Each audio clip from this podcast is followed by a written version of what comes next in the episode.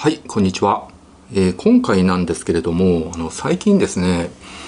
ダイレクトメッセージとかで強迫性障害についてお話ししてくださいとか、えー、そういうリクエストが多いんですよね。これおそらくあの俳優の佐藤二郎さんが自分が強迫性障害だっていうことをカミングアウトしてでそれがね世の中で結構フィーチャーされてるんで、まあ、それについてねお話ししてくださいっていうリクエストだと思うんですけれど、まあ、佐藤二郎さんね僕も大好きな俳優さんなんですよね。まあ、いろんなドラマとか映画でね佐藤二郎さんが出てくるとですねもう必ず僕ね大爆笑させてもらうんですよもうギャグセンス半端なくて僕のツボにはまりまくるんで大好きな俳優さんなんですけど、まあ、そんな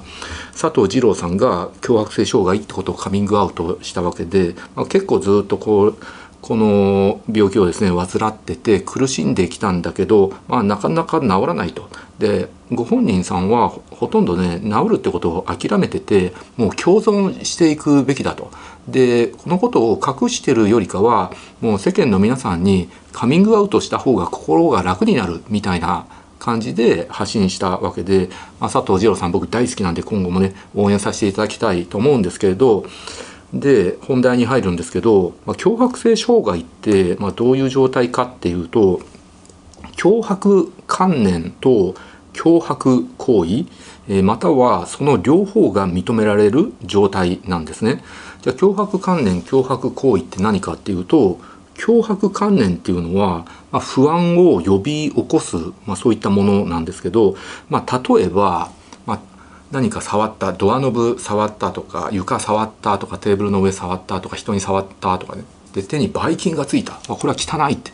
汚い手汚いから洗わなきゃとか、まあ、そういうなんかばい菌がついてそれが病気になるとかね。そういう不安とかあとよくあるのは家を出る時にあれ玄関のあの鍵閉めたっけなって思い出してで引き返して「ああ大丈夫だ」って言って。でまた出て「本当に大丈夫かな」ってまた戻ってってもうあの鍵をね確認したりとかあるいは車でもそうだよね。車運転して降りて歩いた後あれ鍵閉めたっけなって何回も戻ったりとか、うん。まあ、これ誰でもあると思うんですけど、まあ、そういう不安を呼び起こすことこういう、えー、脅迫観念っていうんですよね、まあ、それ以外だとね、まあ、僕も結構あるんですけどそういう脅迫観念とか、まあ、例えばその寝返りを打つ時こっち側寝返り打ったらあのこっちばっかりではいけないから反対側もやんないとってね。だか左右対称じゃないといけないとかあるいは荷物を持ってる場合、まあ、右手でばっかり持っててこっちの筋肉ばっかり使ってるからこっちも使わなきゃってまあ左右同じ重さのもとものを持たないといけないとか、えー、こっち持ったから今度はこっちに同じ時間持とうとかねそういうことを考えたりとか左向きでばっかり寝てちゃよくないから反対側もね同じ時間だけ寝ようとかね、まあ、僕も結構そういうところはあるんですよね。あとはその何か待ち合わせをした時に絶対に遅刻しないようにもう何回も何回も時計を見て大丈夫か大丈夫かって見たりとか、うんまあ、必要以上にチェックしたりとか、まあ、完璧主義の人ってそういうところ結構あるんですけどであと脅迫行為って何かっていうと脅迫行為、まあ、儀式とも呼ばれるんですけれど脅迫観念に対処しようとする行為なんですよね。なので手が汚れたばい菌だらけだって思ったら何回も何回もゴシゴシゴシゴシねあの手洗いをしたりとかあと玄関の鍵閉めたかなってもう閉めたってことを覚えてるのに本当に大丈夫かなって不安になっていったりとかね、まあ、その行動行為のことを脅迫行為っていうわけですね。まあ、そのどっちかあるいは両方が揃ってるのを脅迫性障害っていうわけなんですけど、まあ、統計的には人口の2%くらいって言われてるんですね。で男性よりやや女性に多いって言われていますね。で平均すると大体ね19歳から20歳くらいで発症するって言われてるんですけどもちろんそれより若い年齢、まあ、14歳とかでも発症する人いるしあるいはもうちょっと年齢いってから発症する人もいるんですけど、まあ、比較的若い年齢の時に発症するっていうことなんですね。で原因は何かっていうと、まあ、原因ってね、まあ、はっきりわからないんです。まあ、多くの精神疾患っていうのは、まあ、はっきり原因がわからないんですよね。まあ、遺伝的な素因もねもちろんあります。そもそも性格っていうのはあの半分ぐらいは遺伝するんじゃないかとも言われてるわけなので不安が強い人っていうのはやっぱり不安神経症とかそういう素因があってね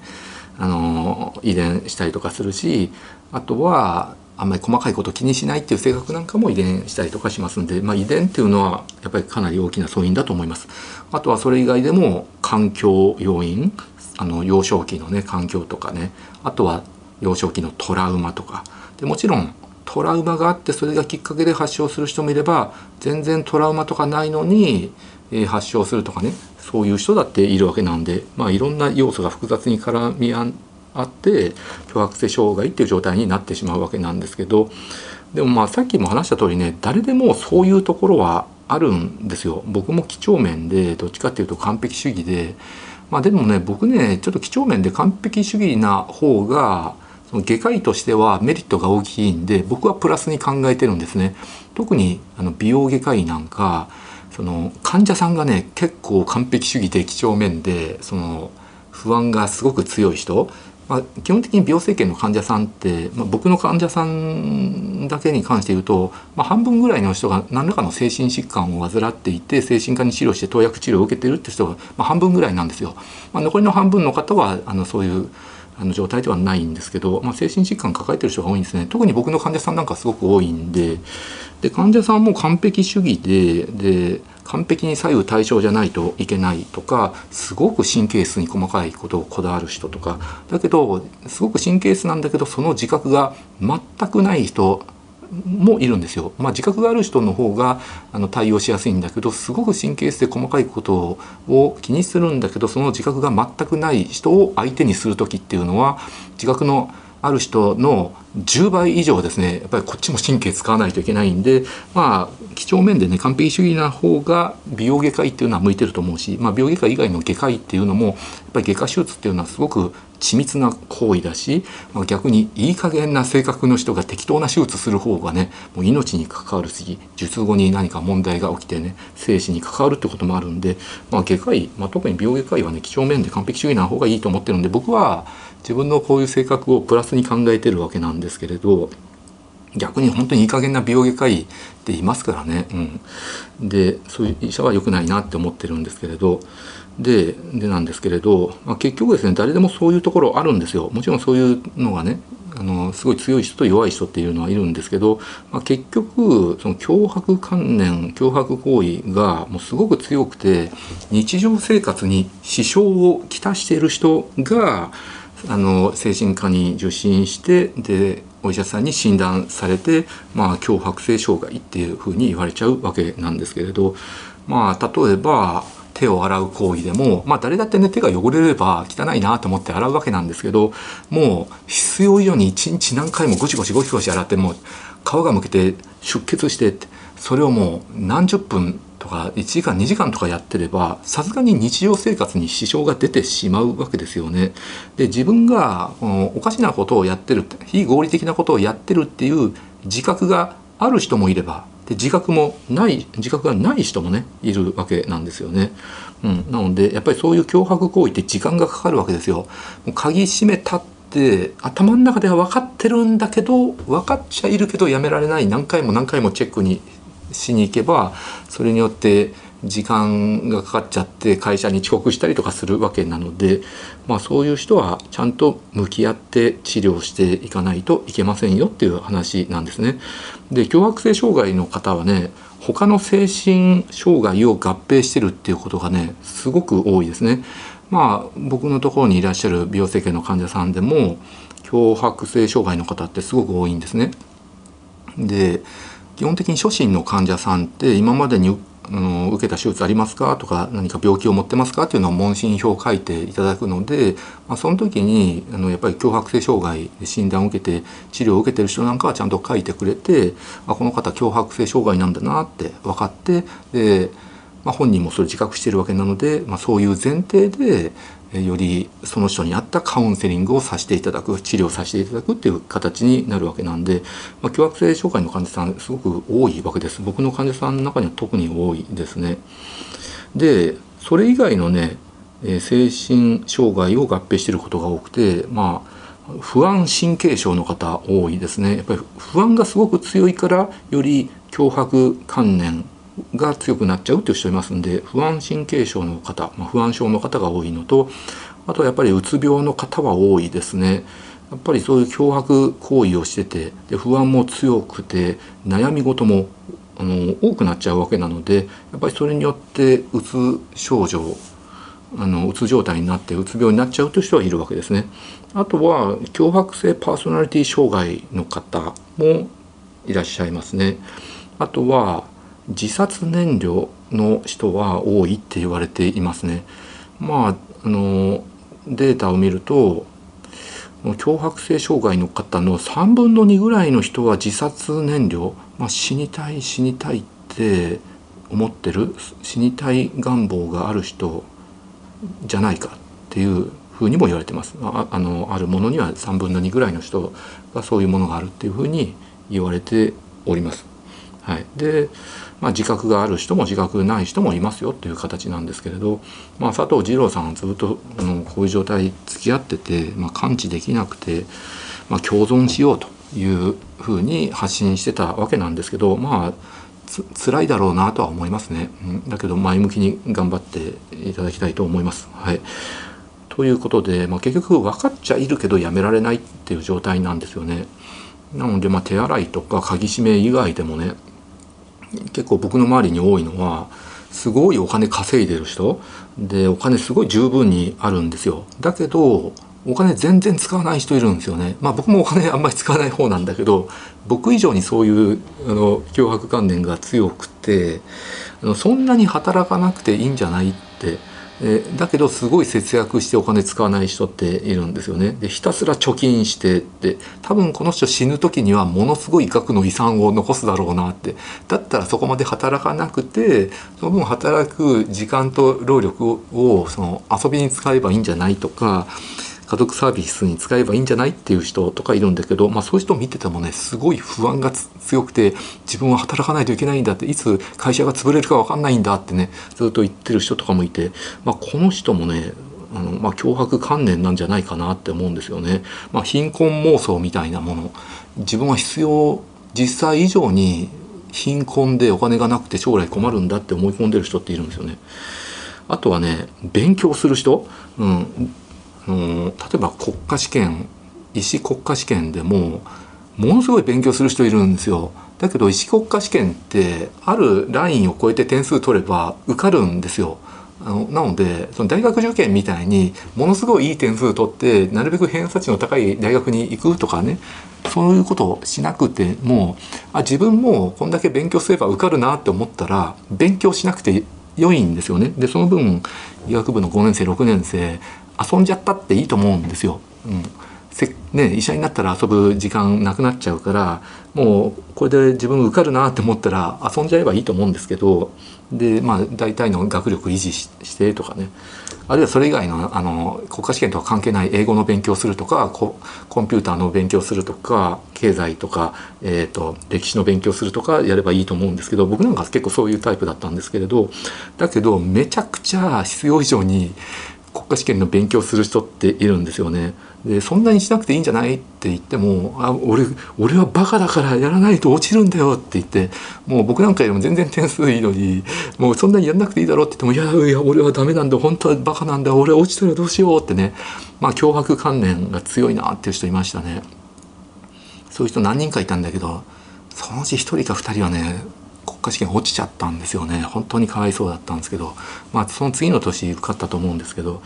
うん、まああの地雷問題っていうのがあるんですよね。人間にこれをすると死んじゃうよっていうのが選択肢にあってそれをマークシートで選んじゃうと他の点数がどれだけあのよくてもそれ一発でアウトっていうのがあったんですよ。今もそういうのあると思うんですけど。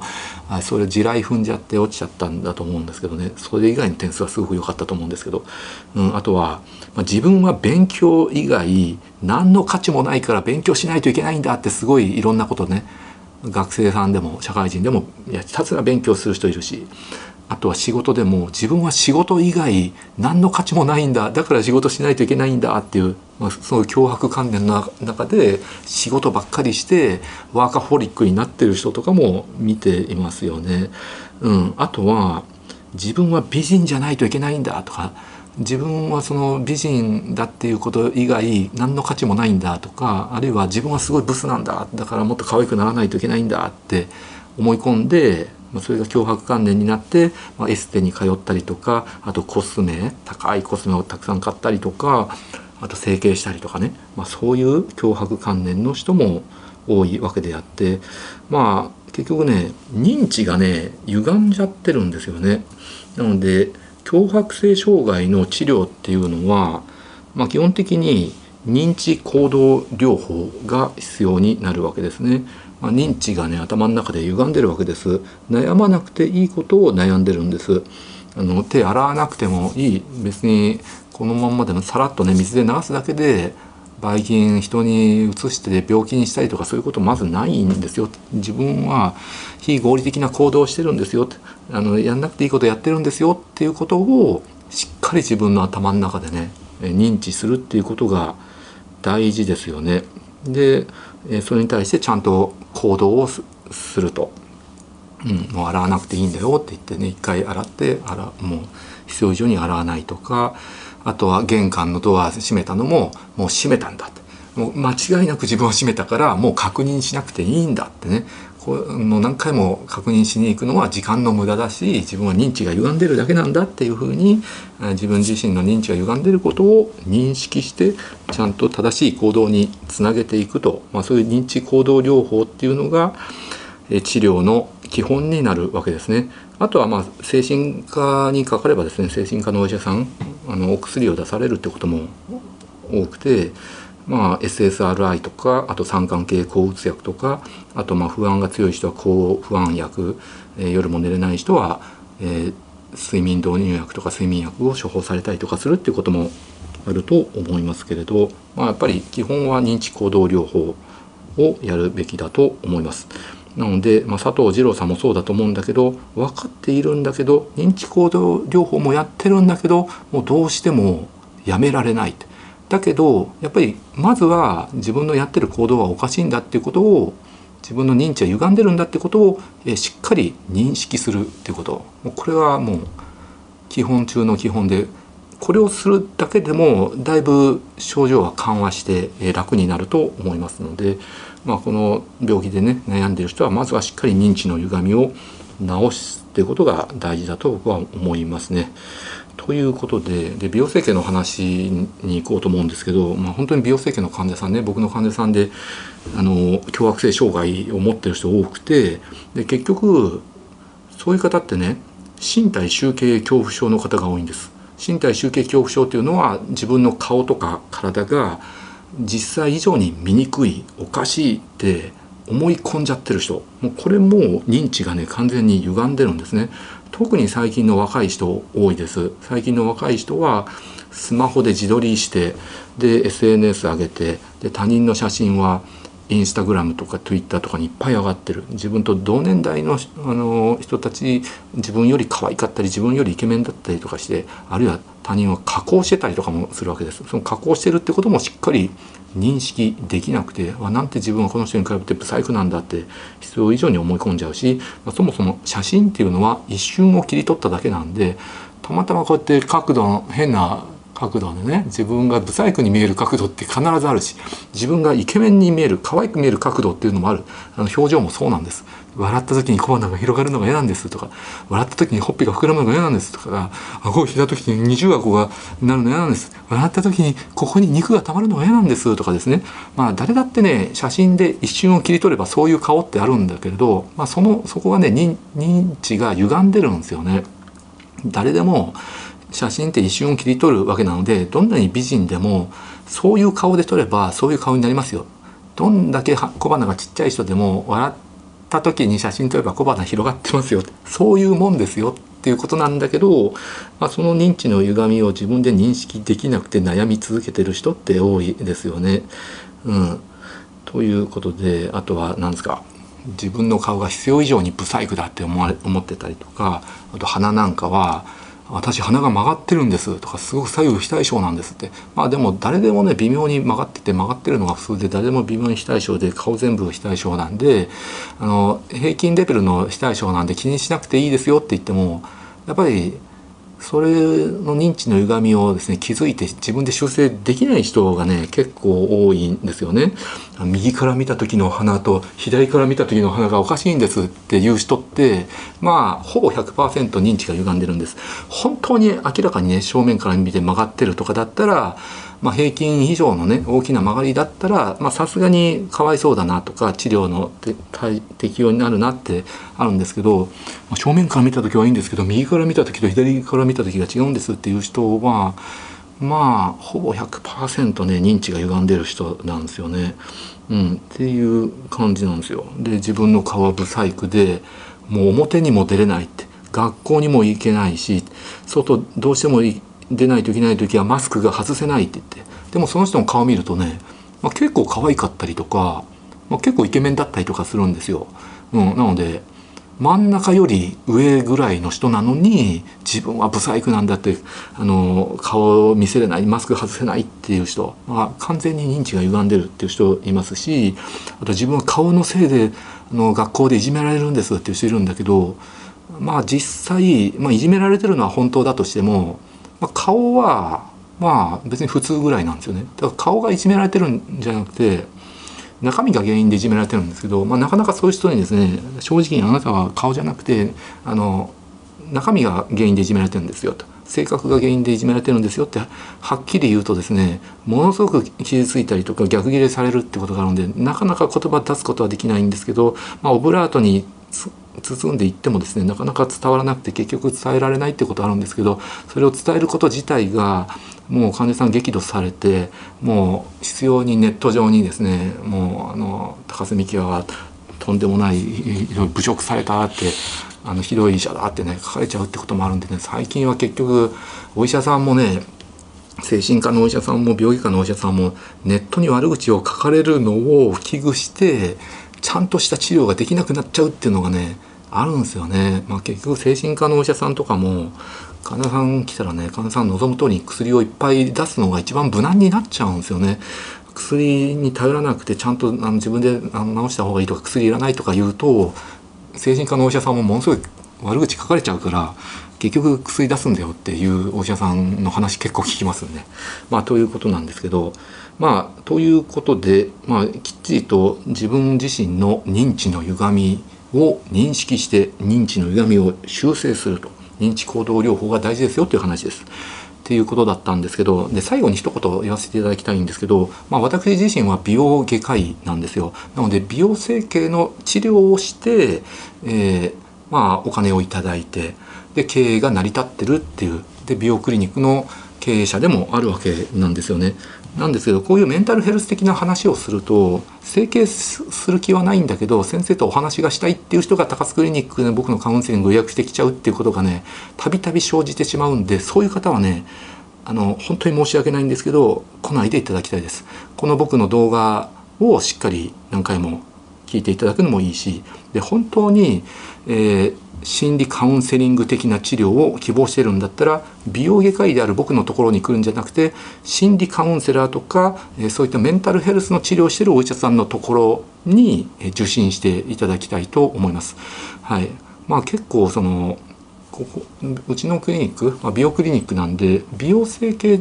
のカウンセリングしてで手術してでお金いただいて経営が成り立ってるわけであってなので美容クリニックなんですよね。で美容クリニックを経営していくにはランニングコストってすごく必要なんですよ。っていうのは手術をしたりとかしますんで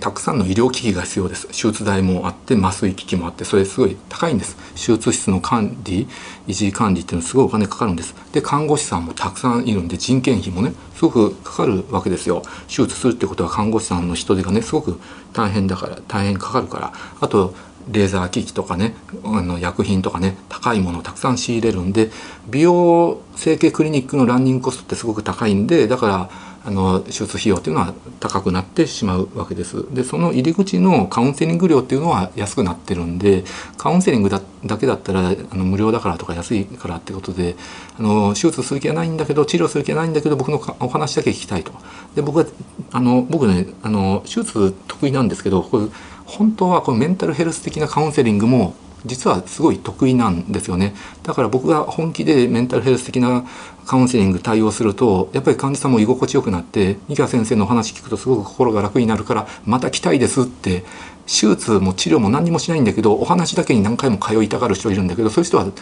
申し訳ないんだけど突き放します。あのここは美容クリニックなのでそういうことはできませんよと、うん、あのカウンセリング料だけだと経営が成り立たないしたくさんの従業員さんの給料も払えなくなってしまいます。破産してしまいますんでできませんって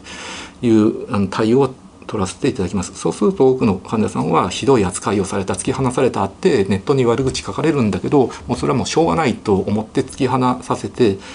いただきます。でもしカウンセリングだけで経営を成り立たせるんだったらあの手術とか治療によって得られるあの収入と同じ額だけカウンセリング料をいただかないといけないと。そうなると10万円とか20万円とか30万円とか時間に応じてそれぐらいの額をいただかないといけない。でそれだけの額がかかりますよっていうとやっぱり患者さん怒ると思うんですよね。話だけでそんなに取るなんておかしいって。だけどそれは美容クリニックを維持するためのランニングコストなわけであってやっぱり黒字経営して従業員に給料を払うためにはそんだけお金をいただかないといけないのでご理解くださいって言って論理的なあの会話が成立する人はそれでわかると思うんですけどやっぱり論理的な会話が、成立しない方も一部いらっしゃるわけでそういう方は激怒されちゃうんでなのであの整形する気のない人は僕のカウンセリングを予約しないでください。はい、ぜひお願いします。はい、あとは整形自分は自分の自分の顔が整形する必要があるのかないのか見極めてほしいから来てほしいっていう人もまあ来ていただく必要はないと思います。あのもう整形したいんだって自分はここを直したいんだって100%決まってる人がやっぱり来るべきだと思うんですよ。もちろんあのいらしてリスク説明したりとか実際には患者さんの望んでることはできないっていう話になって結果的に治療しないっていうことはあるんですけれどあの整形するかどうか悩んでるとか迷ってるっていう人は最初からもう整形しなければいいと僕は思ってるんですよ。絶対整形したいっていう人だけが、えリスクを受け入れて高いお金を払って、えー、手術を受け入れるべきだと思います。まあ、悩んでるとかあの自分の顔は手術の適用があるのかどうかとかねそういうレベルだったら僕は僕に関しては僕のカウンセリングを受ける必要はないと思います。もう自分は整形するんだという意識が固まってからね、えー、僕のカウンセリングを受けに来るべきだと思います。それだけ整形っていうのはそれだけ高いお金がかかるしリスクも背負うわけなので強い意志を持ってからやるべきだと思うわけです。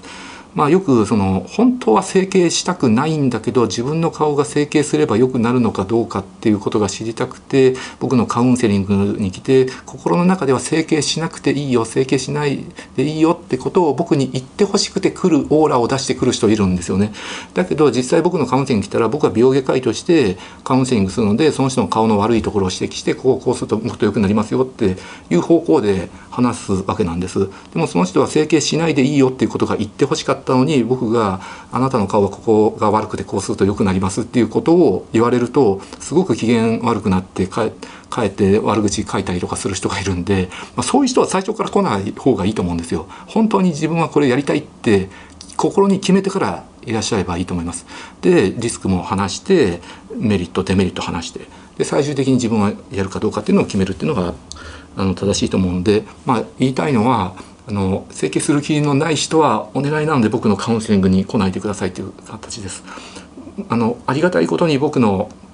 手術を受けたくて予約待ちの人予約が取れない人っていうのもたくさんいらっしゃるので